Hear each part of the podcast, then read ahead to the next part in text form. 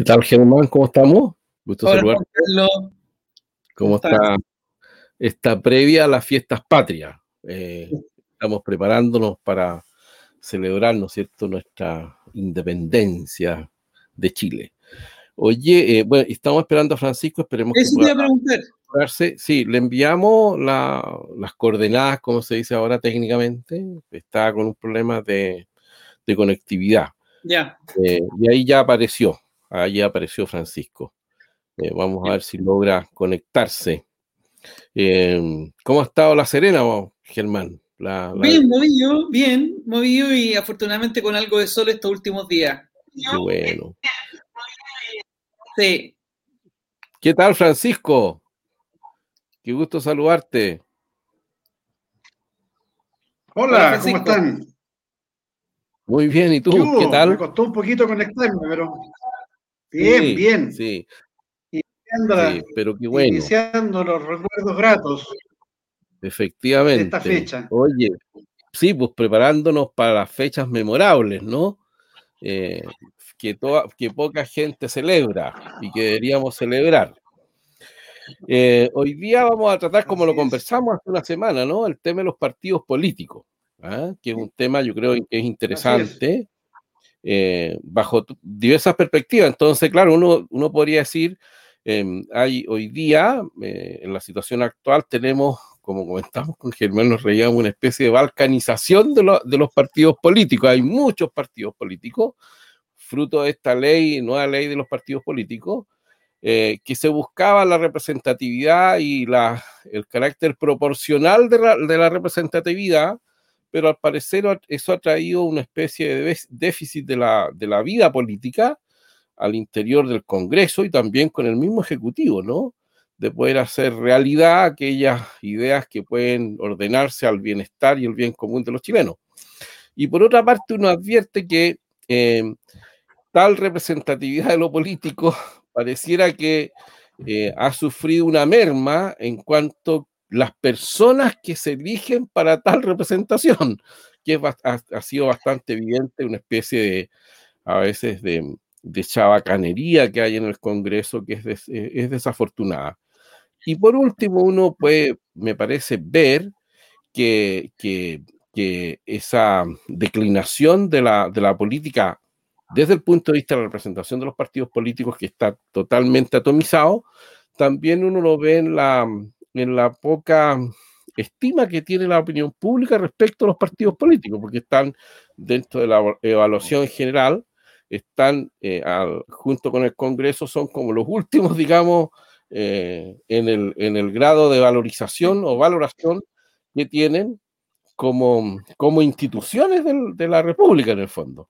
Entonces, quizás sería interesante aquí darle una vuelta a esto para, para poder conversar acerca de, esta situación que estamos viviendo y también con miras a, una cierta visión positiva, ¿no? De esperanza de lo que podría hacerse. Así que, ¿qué piensas tú, Francisco, cómo va a comenzar acerca de esto, de la situación de los partidos políticos, de los partidos políticos en general? Mira, muchas gracias por invitarme nuevamente a este programa.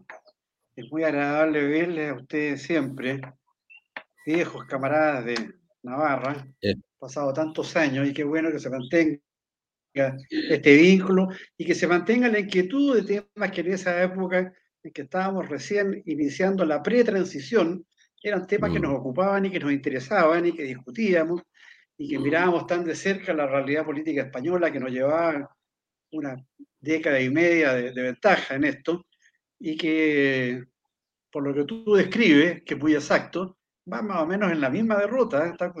los españoles también les ha ocurrido el mismo fenómeno, en realidad. No estoy con los bienes, ni mucho menos. Entonces, hay una cosa que es un poquito más general que lo local, quizás. ¿Y, eso por qué? Yo, yo creo que para poner como tema nada más, ¿eh? digo dos o tres puntos.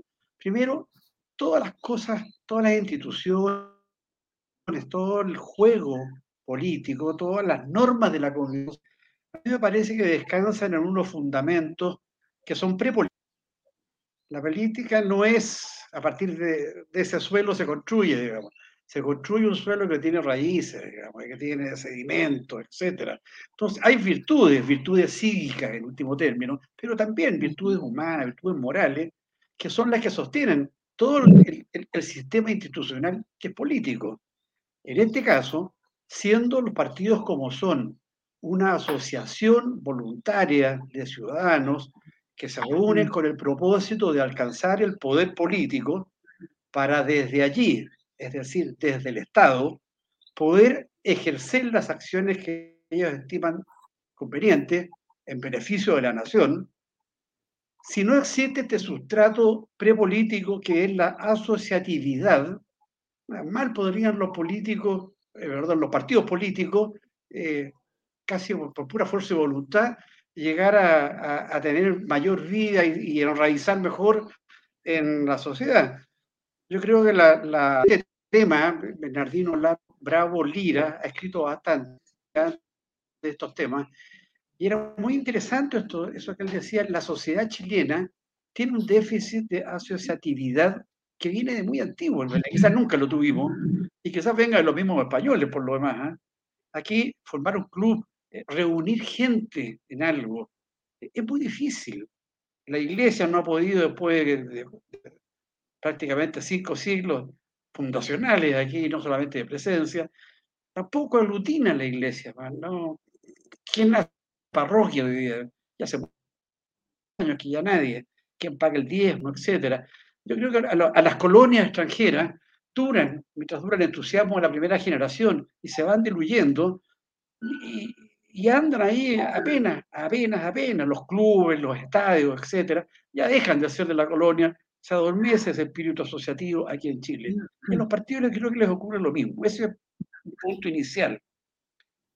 Otro punto que también podemos conjugar con esto es que eh, toda la, representación política, ya que tú partiste por ahí, eh, toda representación política intenta conciliar dos cosas que son distintas y que no siempre van de la mano. Representatividad y gobernabilidad. Aquí la ley de oro es que a mayor representatividad, más difícil es asegurar la gobernabilidad. Y al revés. Un sistema de partidos políticos binario, por así decirlo, eh, asegura un sistema de gobernabilidad muy, muy estable.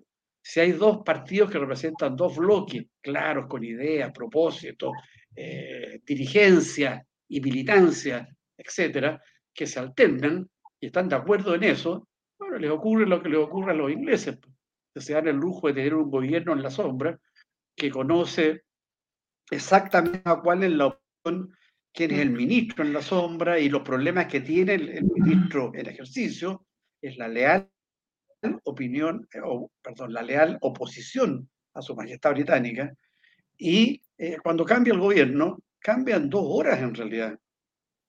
Los que están en, este gabinete de la sombra, el Shadows, gabinete, eh, pasan a ocupar el cargo que han ocupado siempre. O sea, las decisiones grandes prometen a la nación, a su destino, es inconcebible que las resuelvan sin preguntarle a la oposición qué piensa. Nosotros tenemos una tradición que es absolutamente distinta. Aquí estos juegos de aquí de sumacero. El que gana por un voto se lleva todo y se lleva desde el, desde ascensorista hasta el presidente de la República. Todos adentro y los otros lo, pasan más o menos. ¿no? Entonces, ahí hay un fenómeno que también creo yo que en Chile tuvimos unos 30 o poco menos años de gobernabilidad con partidos políticos pero en dos bloques, puede ser el la gracia del sistema binominal. Pues. Pero ellos mismos se encargaron de torpedearlo, de buscarle que era malo, que lo de hecho la dictadura, que tiquitaca, tiquitaca. Bueno, y al final, en muy poco tiempo, han armado, desarmaron lo que teníamos y que funcionaba por lo menos, y lo transformaron en algo que es ingobernable. Ni el, los parlamentos, ni el consejo, la comisión constituyente, etcétera, eh, les pasa exactamente lo mismo. Son tantos representaciones atomizadas de cositas, que llega al ridículo de creer de que la gente piensa de buena fe que son elegidos y que van a estas asambleas a defender su punto de vista. Y eso es una tontería, lo acabo de escuchar en la semana, cuando una, una una indígena increpa a la otra, diciéndole tú, te olvidas que estás representándonos a nosotros, pero hombre, si se elige para esto, se elige primero para hacer una constitución, no para representar a nadie, y segundo, porque representa a la sociedad chilena, a la sociedad política entera. Si no, no tiene gracia esto. El Parlamento le ocurre lo mismo. Una vez que está elegido el parlamentario, no tiene por qué estar escuchando ni órdenes de partido, ni alineándolos para que voten así o pasar como se hace ahora, hasta por motivo del retiro. Los gallos peleaban por el voto de cada cual, ni va a ir a representar su ciudad que lo eligió. Son nacionales. Entonces, hay sistemas electorales que permiten que esto funcione mejor, pero estamos en el peor de los mundos. Eso es lo que me parece. Fíjate que, fíjate, Francisco, muy interesante lo que, lo que has dicho, comparto gran parte y, me parece interesante esta, esta doble valorización de la representatividad y gobernabilidad y cómo se interrelacionan, digamos, ¿eh? que son inversamente proporcionales en su efecto. Sin embargo, yo creo que también valdría la pena, fíjate tú, tomar en cuenta eh, una característica permanente desde la fundación de Chile hasta ahora, y es que siempre hemos tenido una fragilidad democrática, siempre. Por otra parte, ha existido durante gran tiempo de nuestra conformación eh, política una tentación no democrática. Y en todo eso, en todo eso, el rol que juegan los partidos es bastante feble, por muchas de las condiciones que tú señalas, ¿ah? pero también por otras características. Y uno puede tomar diversos ejemplos en, en lo largo de nuestra joven historia política, eh, los gobiernos radicales, por ejemplo, fueron tan importantes y generaron una marca muy, muy señera en, en el desarrollo precisamente de los partidos políticos. Eh, Gabriel González Videla, ¿ah? cuando asume la presidencia del país, en un gobierno que duró seis años, ¿ah? lo asume el 46, lo asume también con el Partido Comunista incorporado en el gabinete. Él tuvo tres, comenzó su gabinete con tres ministros comunistas que a poco andar fueron expulsados del gabinete. No nos olvidemos que don Gabriel Videla, hacia el término de su, de su magistratura, crea una ley que al mismo tiempo proscribe al Partido Comunista, pero entre medio, entre medio, eh, este gran eh, radical que había sido, no, no, olvidemos, don Gabriel González fue presidente del Partido Radical, fue embajador del Partido Radical en, en Bélgica, en varios países, en Portugal, en varios países, hasta que asume la presidencia. Como digo, con, con, con tres comunistas en el gabinete, lo expulsa, se acerca a los conservadores y a los liberales. Y no solo se acerca, sino que lo incorpora en el gabinete. Y ya al final de su periodo presidencial, incorpora, como no, a la democracia cristiana y a los sociales cristianos. Por decir que eh, esa preparación, ese impulso de los partidos políticos para poder plasmar su programa y cumplir con una promesa eh, de qué lo que es el orden social, en fin, o el bien que procuran para Chile, de alguna manera siempre ha sido en Chile una, em, un acuerdo muy amplio con eh, eh, doctrinas e ideologías bastante diversas y contrarias incluso a la propia, y que eh, hace ver que los partidos políticos en Chile han jugado una especie de, de puzzle, ¿ah? de, de ¿cómo se llama esto? Sí, digo, un puzzle em, porque que se, se, se, arma y se desarma en aras de mantener el poder. Yo, yo, no veo los, los, partidos políticos en nuestro país con una gran definición eh, maciza, con convicciones, eh, con raíces, digamos. La historia nos demuestra lo que acabo de decir, ¿ah? eh, pensando en un partido, por lo demás, que fue muy fuerte en la década del 30, el 40, como el Partido Radical. No estoy nombrando a un partido que fue, fue momentáneo, fue un episodio, no. Estoy nombrando a un partido que tuvo eh, una influencia enorme en el desarrollo político y democrático en Chile. Está sin audio, Juan Sí, hay, hay, algunas cosas ahí que, esta, esta visión que plantea Francisco de esas condiciones prepolíticas que fundamentan la política, indudablemente allí hay una, una lectura eh, que a su vez eh, eh, esas bases prepolíticas suponen ciertos bienes, o yo diría derechos prepolíticos, que son los que, son, son los que se funda la actividad política. Y, y si uno mira, eh, esto es una mirada más bien filosófico-política, uno mira lo que ha ocurrido en lo que se podría llamar el Estado moderno, lo que no ha habido justamente en el Estado moderno es un fundamento prepolítico en orden al derecho, por así decir.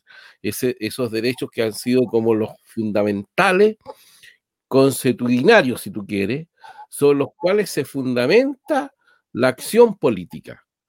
Y bajo esa perspectiva, lo que uno ve es que los partidos políticos, ¿no es cierto?, que intentan a través de la representación hacerse de un, una parte de este poder, que el poder, que e, e, este triple poder, ¿no es cierto?, en el Estado moderno, el poder ejecutivo, legislativo y judicial, que nace desde esa perspectiva con una visión que es contraria, por decir así, a ese planteamiento originario que tú planteabas de la asociatividad fundamental del hombre sobre la base de ciertos ciertos derechos que son eh, propiamente humanos y prepolítico, y en este caso prepolítico partista. Entonces, para mí el ejemplo más evidente es lo que está ocurriendo hoy día en Chile. En Chile se quiere refundar, en cierto modo, el país sobre la base de ciertos derechos que no se reconocen como prepolíticos, sino que se quieren fundar derechos hacia el futuro. Y eso indudablemente lo que trae es que esta escisión del poder político en los tres poderes del Estado, que al final es, un, es una, una división, yo diría, casi artificiosa y no real, Alza, claro. lo que provoca justamente es una permanente tensión eh, y que eso implica casi necesariamente, no sé si necesariamente, la inestabilidad de, em, de, de la nación. ¿Por qué? Porque en el fondo estamos siempre como em, planteándonos em, la creación de nuevos derechos sin el reconocimiento de aquello que tú llamas lo político. Eso es una primera cuestión. Y la segunda es que obviamente, eso, lo que tú llamabas el tema de la representación, hay un problema que es de tal envergadura hoy día en la democracia moderna que viene a partir justamente de esta atomización de los partidos políticos y del poder político, por lo tanto, es que se ha llegado al planteamiento de que en la democracia moderna tiene que existir un Em, ¿cómo se llama este representante del pueblo? No sé cómo es, el nombre, ¿no? El, es como el, el, defensor del pueblo? El defensor del pueblo. claro, sí. Dentro de, la, de, lo que debería ser la democracia, la que representa al pueblo, yo además tengo que añadir, justamente a mí me parece por esta causa, a alguien que defiende al pueblo. Entonces, eh, es una cuestión que a mí me parece que es problemática, porque eh, en este momento en Chile se está produciendo con este fenómeno de constituyente, eh, es una, yo diría, una expresión última justamente de ese planteamiento moderno, de tal como se concibe el Estado moderno, que hace inviable, por así decir, la estabilidad de la nación. Y estoy hablando de la nación y no del Estado. No sé qué opinas tú, Francisco, desde esa perspectiva. Mira, desde la perspectiva democrática en el Estado moderno, para partir por lo último que tú tocaste, eh, la concepción de la democracia que ha ido cambiando a través de la historia. Al Estado moderno la democracia se llega pensando exclusivamente en los procedimientos. La democracia moderna no obedece a una raíz filosófica contundente, que los, partidos, los problemas se enfoquen, digamos, en su dimensión moral, e incluso económica, a veces también se salta, mm. sino que es una regla de procedimiento. Y esto, esto, es de la esencia de la modernidad. ¿eh? Efectivamente. El, derecho internacional es la primera rama del derecho que nace propiamente en la modernidad, en, el siglo XVI, con Crocio. Y él lo que dice es, si seguimos hablando como hacen los escolásticos, de la guerra justa y de ese tipo de cosas, la paz en Europa no va a existir nunca y las guerras religiones nos van a seguir asolando. Por lo tanto, tenemos que inventar un sistema en donde estemos de acuerdo en los procedimientos y nadie opine nada más que de eso. Que se cumpla ciertas reglas, ciertos quórum, etcétera. Procedimental. El derecho internacional nació así. Y como no tiene una autoridad supramundial, ha podido funcionar. Pero el derecho interno, en donde sí hay autoridad coactiva, el problema es mucho más complejo. Entonces, tú bien señalas, hay, un, hay una mezcla en este minuto aquí, que por una parte la pelea política, el combate y la lucha por el poder y imponer ciertas cosas se traducen en una lucha exclusivamente de los medios, pero queda mm. muy poco rato para pensar en los fines. Efectivamente. Tú ojeas los diarios y ves que las discusiones son eso. En este momento está en crisis la, la convención constitucional porque hay algunos que quieren desconocer el acuerdo de noviembre del año 19, en el cual dice que todo ha de ser aprobado por dos tercios. Quieren desconocer eso y decir, no, pero esto de los pueblos originarios, no, eso no está. Lo cual a su vez también parte de haber desconocido que en el acuerdo de noviembre no figuraban para nada la representación indígena con cupos especiales, ni mucho menos. Esto lo ha explicado muy bien Fernando Atria, dice, gracias a la lucha política, logramos imponer por sobre las reglas una realidad, que es la presencia de los pueblos indígenas en la convención, y van a ser ellos los que van a redactar la constitución. Entonces, hace agua por los dos lados, porque la idea misma de democracia es muy feble, cuando estamos discutiendo nada más que eh, procedimientos, y por otro lado, porque existe siempre el brazo político, que es poder, fuerza, eh, capaz de crear un orden, de imponerse a los demás, que está actuando en paralelo, fuera del sistema, y lo condiciona y a veces lo derrumba. Todo lo que estamos viviendo nace de un acto de fuerza evidente. Evidente, claro. Del 18 de octubre, ¿no? Entonces, hay unas contradicciones ahí que yo no veo cómo pueden hacerlo. Y respecto a lo que decía eh, mm. Germán, de que tienen tan poca representatividad siempre los partidos y son, en el fondo, tampoco consistentes y se cambian de uno a otro, etc. Eh, hay casos de gente que se cambia de verdad y, a, nadie yo creo se lo puede dejar de respetar porque cambia de idea o de convicciones, mm. etc. Hay que tener cuidado con los conversos siempre porque son medio fanáticos. Se cambian de lado y quieren destruir aquello que adoraron. Sí, entonces, ya poco ahí, ya poco con ellos. Pues, no, Cristiano Viejo tiene mucho más mérito que el converso, pues, el otro es más extremista siempre. Pero la razón de fondo, pienso yo, Germán, es porque el sistema nuestro es una oligarquía partitocrática. Sí. Chile es un país oligárquico, absolutamente. Sí. Y en, en, todas las partes, y en todos los clubes, y en todos los partidos políticos siempre ha sido así de tal manera que hay un grupito chico que son los dueños de la pelota y el resto va a votar nomás y le ponen cuál va a ser tu candidato, por qué tiene que ir, etcétera. Entonces, en ese sentido también nuestra democracia es bastante debilucha, yo no sé si existen otras, pero ¿Sí? Churchill cuando era joven atravesó el Parlamento y se cambió de, liberal a conservador y lo pifiaron dos minutos y después 40 años de gloria. No, nunca nadie le dijo ninguna cosa. Pero las primeras veces que fue representante, una Cámara de los Comunes, era liberal en realidad. Y en una discusión, eh, físicamente, se levantó y se puso en la bandada del lado y no volvió nunca más. Pero no creo que él haya sido un caso de converso. Le convenía más a ese lado, se sintió más cómodo, digamos, ahí.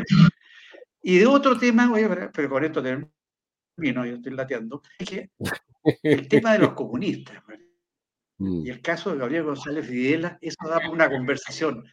Es una cosa exquisita. Gabriel González Videla es un invento de los comunistas. Lo tomaron cuando era un joven provinciano, prometedor, buena pasta, digamos. Y el partido lo tuvo, lo, lo hizo radical, lo inflaba, acudían a sus concentraciones. Los comunistas por muchos años estuvieron convencidos como no podía ser un candidato a comunista que en esa época en China no tenía ningún destino, y parece que ahora tampoco mucho, eh, él era el hombre, él era el paraguas en realidad. Y esto que haya llegado, era normal que nombrara ministros comunistas, pero que después se hubiera dado vuelta la chaqueta y lo hubiera fulminado, nunca se lo van a perdonar. Pues. El jefe de campaña de Gabriel González, perdón, el jefe, el jefe de campaña de Gabriel González Videla, el año 46, era Pablo Neruda. Claro. Pablo claro. comunista y que después le dedicó estos versos muy crueles Claro, y no solo eso, Francisco, recuerda que Gabriel González, eh, una vez que, ocurre el pronunciamiento militar, también no es de los que se asusta, por el contrario, digamos. Ah, por el contrario, abre las puertas, digamos, y saluda a, esta nueva recuperación de lo que cree era necesario para Chile. Entonces, el, cambio es sumamente largo, intenso, profundo, eh, pero emblemático, diría yo. Emblemático porque yo sigo sosteniendo que la democracia en Chile ha sido frágil desde siempre, lo sigue siendo y probablemente va a, seguir, va a continuar así, va a seguir siendo feble, muy frágil. Tenemos una, eh, por esencia una fragilidad democrática y en eso gran parte se explica por lo que tú señalas y lo denominas como esta oligarquía política que mm. también está presente en la gestión de los partidos políticos. Claramente, hay una oligarquía, eso no va a desaparecer, porque les viene muy bien a cuento de el uso del poder. Sí, fíjate que, que, es muy interesante todo lo que están planteando, porque abre muchas luces de, reflexión. Y, me parece que, que una manera quizá de salvar la cuestión, porque en Inglaterra, el Estado moderno es el Estado moderno igual que el Estado moderno en Chile. las bases conceptuales son las mismas. La pregunta es, ¿qué puede haber de distinto? ¿Ah? ¿Qué puede haber de distinto? Y lo mismo en la democracia norteamericana, que hoy día está eh, trastrabillando, hay, que decirlo. Entonces, a mí me parece que hay una cuestión de fondo que puede ser la siguiente, ¿no? Dentro de este planteamiento procedimental que plantea Francisco y que yo creo que, que es la clave interpretativa del problema, o sea que en el fondo la política es procedimiento de medio y, ahí podemos vender hasta la mamá con el propósito de que los procedimientos funcionen, porque los fines no son la, clave, no son lo importante, sino que son simplemente los medios y el planteamiento utilitarista, en fin, y, y podríamos decir incluso de un punto de vista de personas que son verdaderos sátrapas de la política porque en el fondo viven de eso, ¿no? De, esa, de esa cuestión procedimental. Entonces uno dice, ¿de qué manera uno, podría advertir una cierta mm, estabilidad de esto?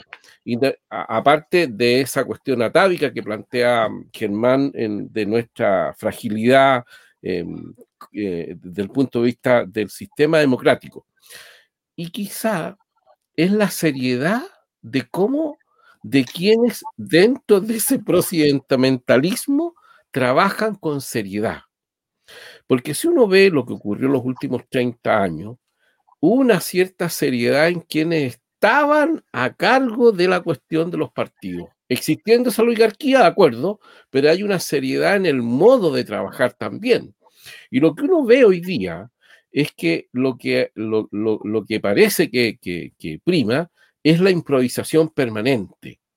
Es una falta como de rigor, de profesionalismo en el trabajo, aunque sea procedimental, pero ese rigor, esa profesionalidad, esa seriedad en el trabajo, te puede dar una especie de buffer de decir, chuta, dentro de toda esta problemática, esto de alguna manera permite que las cosas funcionen. Yo me acuerdo de un hecho que eh, Carlos Cáceres eh, mencionó cuando eh, negoció la constitución eh, del, del, 80, del 80 para que pueda, fuera plebiscitada con más del 90% de la gente que la aprobó en esas 57 reformas constitucionales. Y él lo dice en una entrevista que es pública, y además en, en, otras, en, varias publicaciones, dice, si hay algo que yo aprendí para que esto pudiera efectivamente tener una, especie de, feliz término, es lo siguiente, que hay cosas que tú consideras fundamentales que tienes que estar dispuesto a entregar. Que tú consideras fundamentales y tienes que estar dispuesto a entregar porque siendo fundamentales para ti, es el bien común el que reclama la estabilidad del país. Yo creo que eso fue lo que primó eh, en la actividad de los partidos políticos durante los últimos 30 años, desde la negociación del plebiscito. y del cambio a la constitución, los 57 reformas constitucionales, la constitución del 80, que hubo una especie de grandeza, pero también de seriedad política. Eh, de que aquí lo que importa de verdad, incluso aunque fuera un procedimiento, es que lo hagamos de una manera que sea seria. Y lo que hoy día me parece a mí prima es no solamente el carácter procedimental utilitarista, sino que eh, la chabacanería y la falta de rigor en quienes están en los partidos políticos, en esa oligarquía que tú, que tú señalas, digamos. Oye, antes de darle la palabra a Francisco, yo tengo que decir que estoy, no estoy tan de acuerdo con, con Juan estoy de acuerdo en parte, pero yo extendería. Yo creo que la mediocridad política es desde antes. Yo creo que junto con la oligarquía también política ha existido durante mucho tiempo, mucho tiempo que hemos tenido una mediocridad política, no solamente ahora. Pero ese es, una, es un tema que podemos matizar eh, más adelante. Francisco.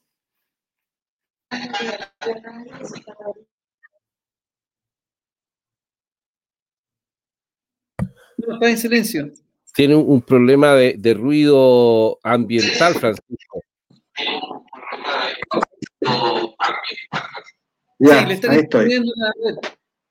Voy a estrangular. Voy a, voy a estrangular a los canarios, parece. ¿eh? a ver, ¿se escucha mejor ahí? Sí. Sí. No sé qué será.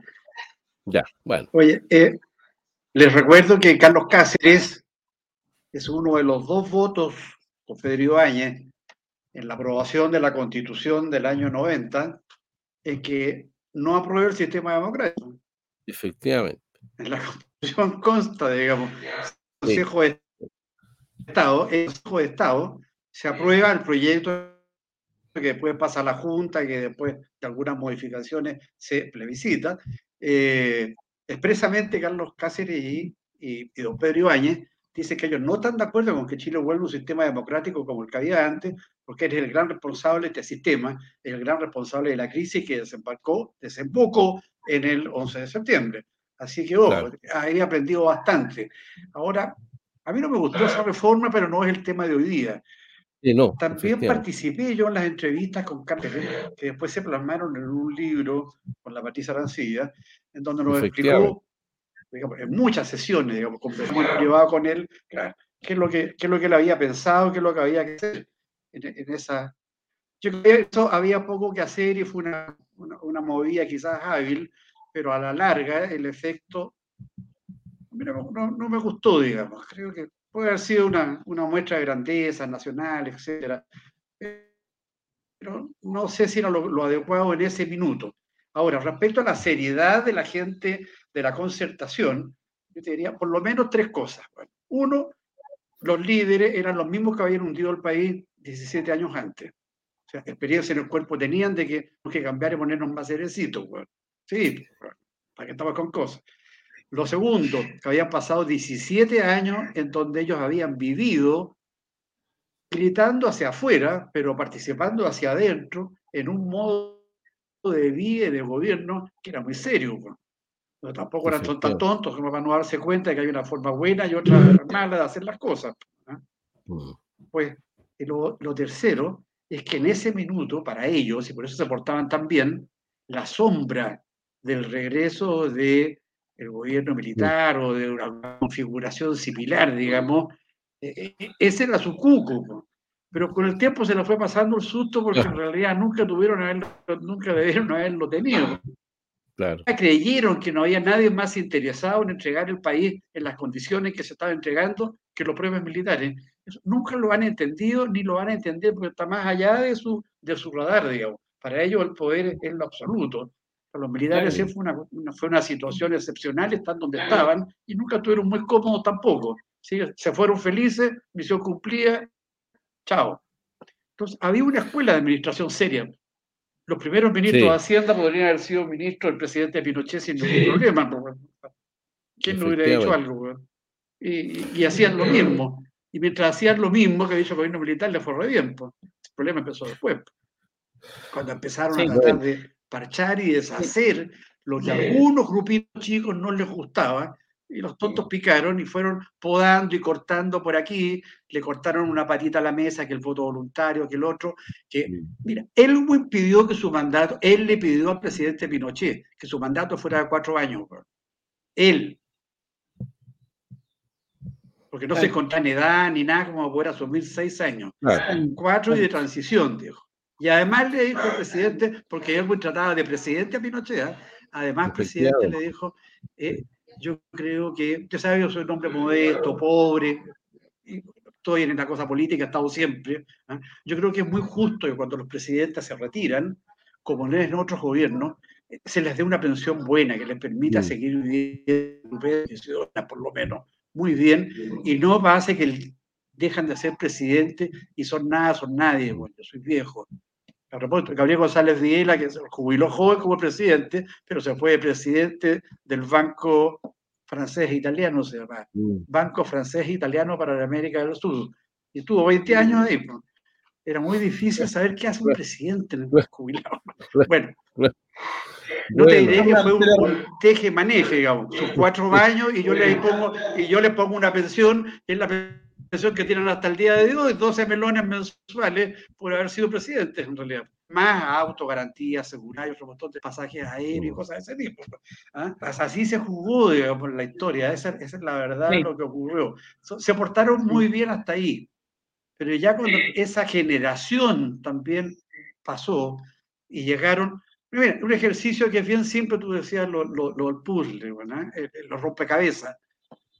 ¿Por qué esto que funcionaba así? Gobierno, oposición y habían 50 fichas arriba, cada uno con su forma. ¿Qué, espacio, qué fichas no había que apenas se introdujo empezó a quedar el desastre? Bueno, estamos en la hora, más que en la hora. Estamos la única diferencia es cuando estamos hablando, los, hablando de los partidos. ¿Qué pasó? Sí, sí, sí. Yo, yo, una última cosa que tiene que ver para que no perdamos el hilo de los partidos políticos, para cerrar. Eh, y es un hecho que no sé si está consignado en la historia, pero que fue un hecho histórico y que reveló em, la situación en la cual los partidos políticos llegaron al 10 de septiembre eh, del 73 con una visión clara respecto de la inconstitucionalidad del gobierno de turno. Y es que los parlamentarios de la democracia cristiana, el 10 de septiembre, en la noche, redactaron su, eh, una carta en la cual renunciaban como parlamentarios como una forma de protesta frente a la disolución del orden político institucional y que eso fue opacado por el, por el pronunciamiento militar del día 11, pero eso es un hecho que a mí me parece que revela a la situación a la cual llegaron los partidos políticos en el país, en, la, en, el, en el gobierno, digamos, em, marxista de Salvador Allende, que es una cuestión que podemos discutir y conversar posteriormente, pero que eso es un hecho cierto que, nos, que, que muestra eh, el debilitamiento de la política a lo que se pudo llegar. Y hoy día, en cierto modo, eh, hemos tenido un golpe blanco, porque eso es lo que ha ocurrido, fruto de la violencia, eh, no con un horizonte de un orden institucional como ocurrió con el pronunciamiento militar, en que vamos a tener probablemente una constitución fundada más bien en puros deseos e ilusiones, que no creo que tenga una, una un feliz término desde el punto de vista de la institucionalidad de Chile. Bueno, queridos amigos, eh, un abrazo grande y, hay que ser agradecidos también, ¿no? Así que un feliz 11 de septiembre, que estén muy bien. Muy bien, un abrazo a ambos. Quedaron muchas cosas por decir. Un abrazo a ambos. Adiós, Francisco. Adiós, Juan. Chao, Francisco. Que estés muy bien, hermano. Adiós, que estés muy bien. Buen fin de semana. Igualmente. Chao, chao.